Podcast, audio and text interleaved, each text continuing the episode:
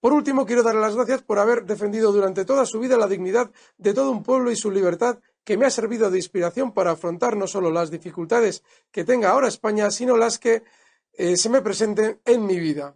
Muchas gracias, don Antonio, y hasta pronto. No, las gracias a ti. Me emociona tu mensaje. Es maravilloso. ¿Qué puedes hacer? Uno, que no hables de política con tu familia. Están, ellos están completamente envenenados por lo que dice la propaganda. Ellos no piensan por sí mismos y tú sí. Tú estás salvado ya. Tú cuando tengas 50, 60, 70 o 90 años como yo, serás un hombre como eres ahora. No es la edad la que hace la... Decía el, incluso Ortega y Gasset, a quien sabéis que yo no admiro. Decía que la madurez no es cuestión de edad. La madurez se adquiere, no se sabe cómo, de, de muchas maneras. Y tú, no sé por qué, has adquirido la madurez de esa manera tan, tan prematura y sobre todo en frente del ambiente familiar. Enhorabuena, eh, sí que yo sí que no depende de mí.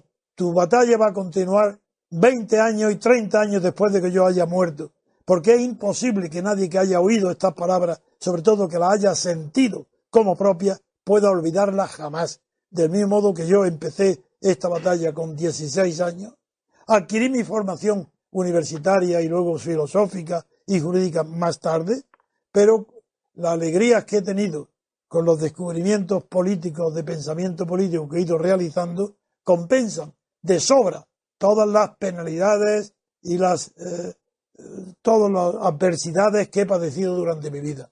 Para mí, yo solo recuerdo los momentos maravillosos que tuve, como los que he contado con el triunfo de Guinea Ecuatorial en su independencia y con la fundación de la Junta Democrática y, eh, y con en, el discurso que hice en Estrasburgo. Tengo muchos momentos en nombre de España, en defendiendo la República en España, en nombre de España, en Estrasburgo, en el Parlamento, presentado y rodeado por la comunidad europea, por los comisarios, si es que lo que ha pasado de en aquel momento ahora ha sido dar la vuelta al calcetín y haber puesto que en España continuaría después de Franco la oligarquía estatal que heredó el franquismo junto con a los socialistas, comunistas de partidos estatales y autonomías estatales.